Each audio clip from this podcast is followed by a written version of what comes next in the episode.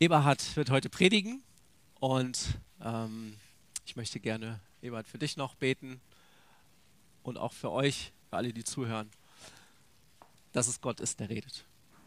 Ja. Jesus, ich danke dir für diesen Gottesdienst, den wir feiern dürfen. Und ich danke dir dafür, dass du Gott uns dienen möchtest, dass du uns begegnen möchtest.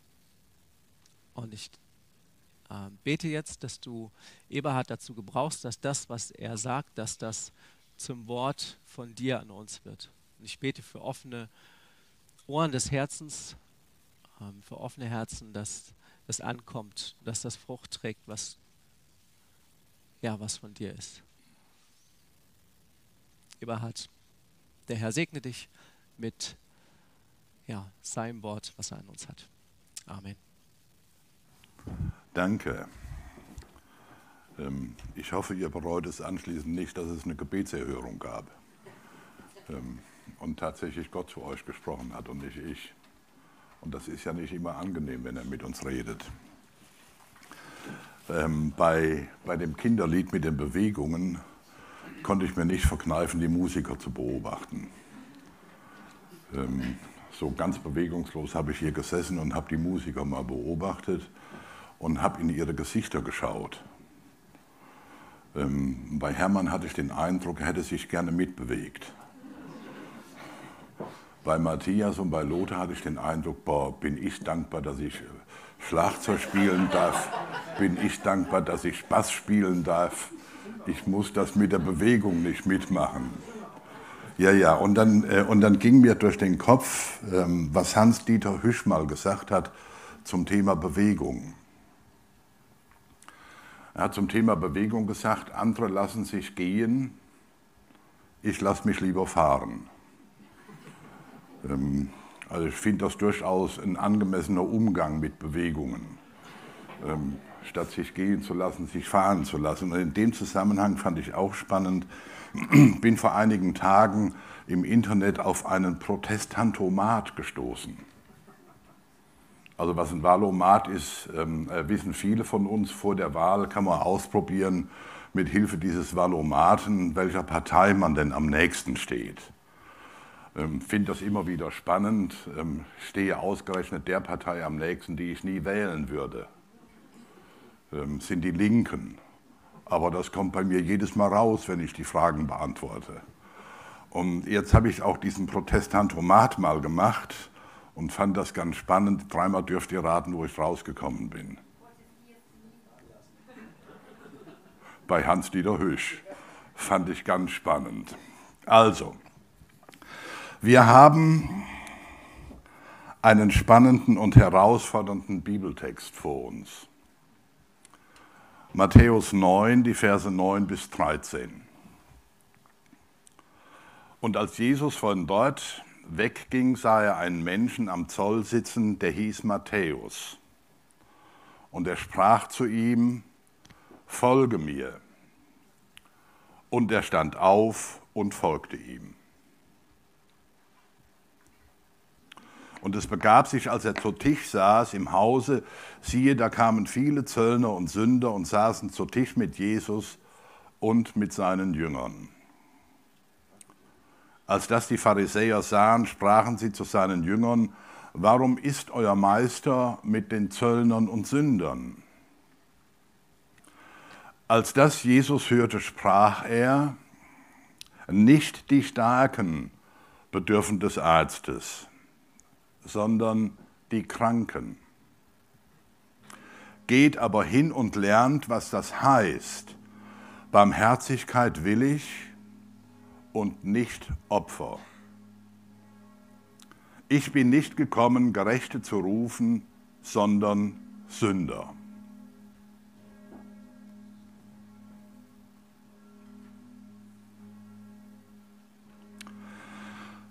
Die Bibel protokolliert die Geschichte Gottes mit den Menschen und die Geschichten der Menschen mit Gott. Und wenn man dieses Bild einmal ernst nimmt im Sinne von Protokoll, dann gibt es im Wesentlichen zwei Arten von Protokollen. Es gibt Ergebnisprotokolle, in dem nur das Ergebnis festgehalten ist, wo der Verlauf keine entscheidende Rolle spielt. Und der Vers 9 ist aus meiner Sicht ein Ergebnisprotokoll. Und als Jesus von dort wegging, sah er einen Menschen am Zoll sitzen, der hieß Matthäus, und er sprach zu ihm, folge mir, und er stand auf und folgte ihm. Ergebnisprotokolle sind ein gefundenes Fressen für Verkomplizierer. Wie jetzt? Fragen über Fragen. Wo kam Jesus denn her? Warum ist er von dort weggegangen? Wo wollte er denn hin? Hatte er eine Strategie? Und wenn ja, welche? Warum geht er ausgerechnet zu diesem Zollhaus? War Matthäus ein Zöllner oder hat er nur zufällig dort gesessen? Und worüber haben die denn wohl gesprochen?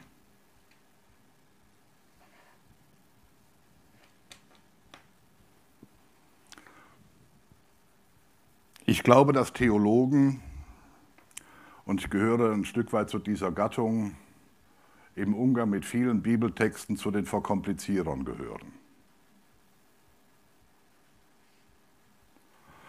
Die Versuchung ist ja in der Tat groß, etwas in Texte hineinzulesen oder hineinzuinterpretieren, was da überhaupt nicht steht, was überhaupt nicht thematisiert wird. Und dann stellt man eine ganze Reihe von Fragen an solche Texte. Und häufig haben die Antworten auf diese Fragen keinen nachhaltigen Einfluss auf den weiteren Verlauf der Weltgeschichte. Äh, die Sesamstraße wurde, glaube ich, jetzt 50 Jahre. Ähm, und der Eingangsjingle der Sesamstraße ist, ähm, wer wie was, der die das, wieso, weshalb, warum. Wer nicht fragt, bleibt dumm. Und kann das sein, dass ähm, zumindest die Theologen, Anwesende natürlich ausgeschlossen, außer mir, ich schließe mich ein, dass die Theologen dieses Motto, wer nicht fragt, bleibt dumm, übertreiben? Macht vieles Fragen wirklich immer klüger? Warum fällt es uns so schwer, uns zunächst einfach mal nur auf das einzulassen, was da steht? Und das einfach mal nur ernst zu nehmen und nichts hinein zu interpretieren, nichts hinein zu geheimnissen sondern damit zu leben, dass dieser Text viele Fragen, die man an ihn stellen könnte, überhaupt nicht beantwortet. Weil es vielleicht in diesem Text genau um diese Fragen gar nicht geht. Weil dieser Text sich auf das Wesentliche konzentriert. Weil der Text das verdichtet, worum es tatsächlich geht. Und das erfüllt den Charakter eines Ergebnisprotokolles. Das Ergebnis zur Kenntnis zu nehmen und seine Schlussfolgerungen daraus zu ziehen. Und dann gibt es aber eben auch Verlaufsprotokolle, ähm, hoffentlich auch mit Ergebnis. Und die nächsten vier Verse entsprechen eher dem Charakter eines Verlaufsprotokolls. Und es begab sich, als er zu Tisch saß im Hause, siehe, da kamen viele Zöllner und Sünder und saßen zu Tisch mit Jesus und mit seinen Jüngern. Als das die Pharisäer sahen, sprachen sie zu seinen Jüngern, warum ist euer Meister mit den Zöllnern und Sündern? Als das Jesus hörte, sprach er, nicht die Starken bedürfen des Arztes, sondern die Kranken. Geht aber hin und lernt, was das heißt. Barmherzigkeit will ich und nicht Opfer. Ich bin nicht gekommen, Gerechte zu rufen, sondern Sünder. Kierkegaard hat einmal die Sünde als Krankheit zum Tode bezeichnet. Jesus sucht also die Menschen, die an der Krankheit zum Tode leiden.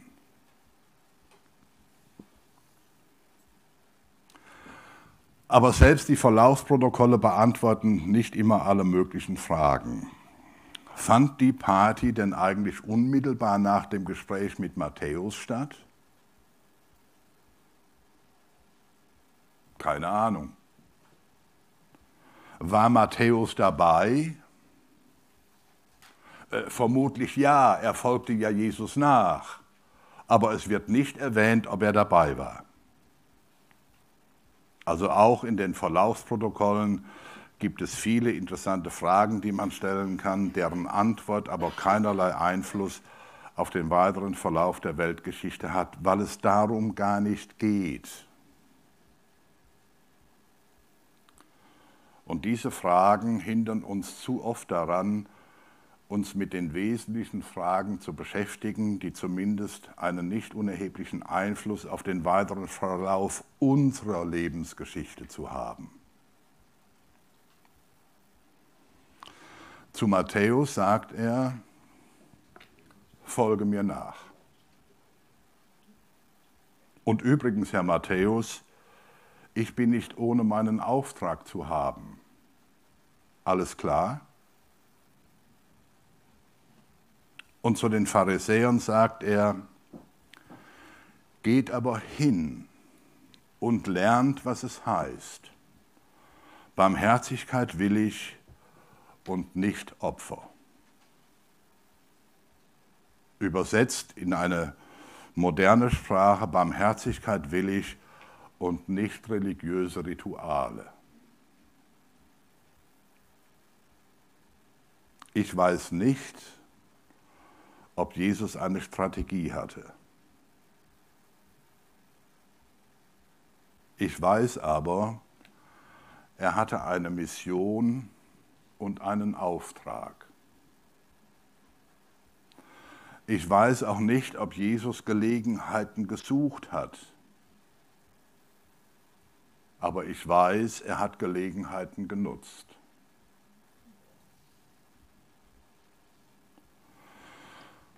Nutze ich auf meinem Lebensweg die Gelegenheiten, die an der Krankheit zum Tode leidenden Menschen zu suchen und in die Nachfolge zu rufen?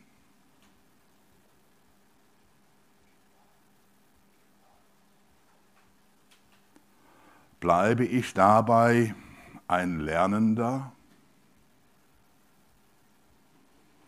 Und ist Barmherzigkeit die Grundmelodie auf meinem weiteren Lebensweg?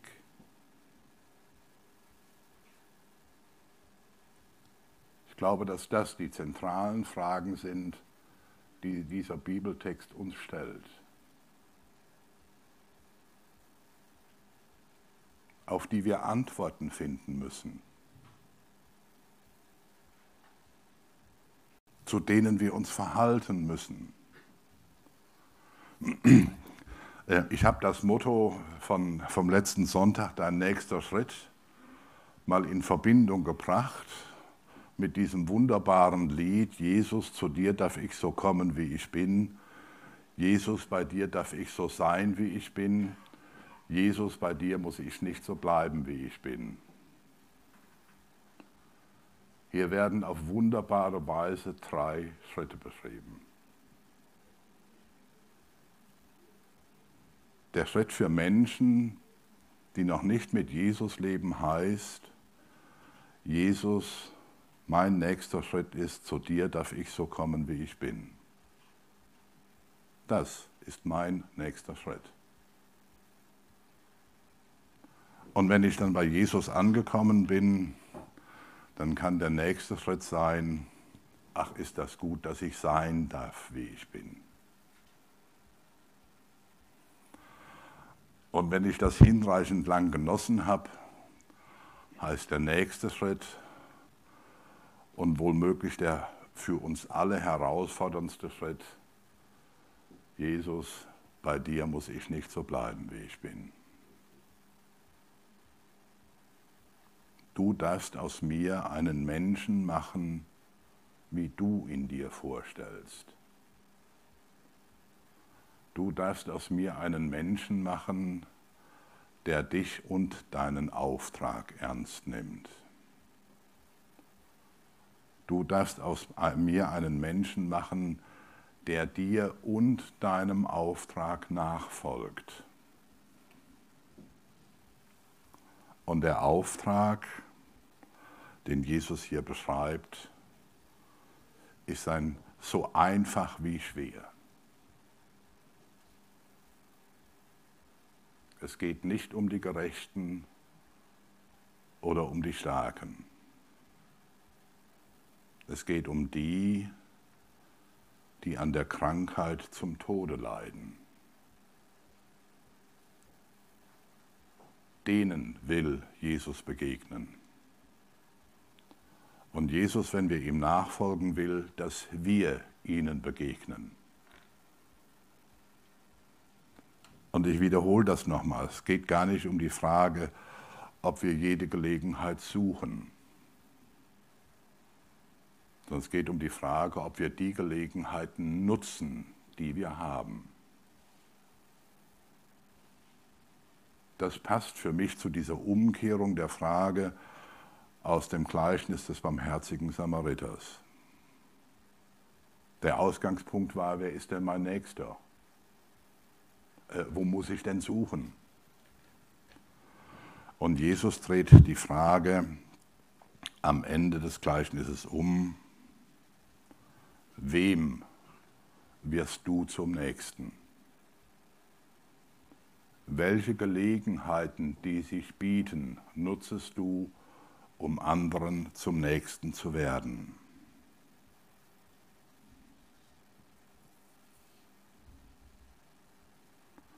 geht aber hin und lernt, was das heißt, Barmherzigkeit will ich und nicht Opfer. Und nochmal, die Fragen, die mich beschäftigen, nutze ich auf meinem Lebensweg die Gelegenheiten, Menschen, die an der Krankheit zum Tode leiden, zu suchen und in die Nachfolge zu rufen? Und bleibe ich dabei ein Lernender? Und ist Barmherzigkeit die Grundmelodie auf meinem weiteren Lebensweg? In Jesu Namen. Amen.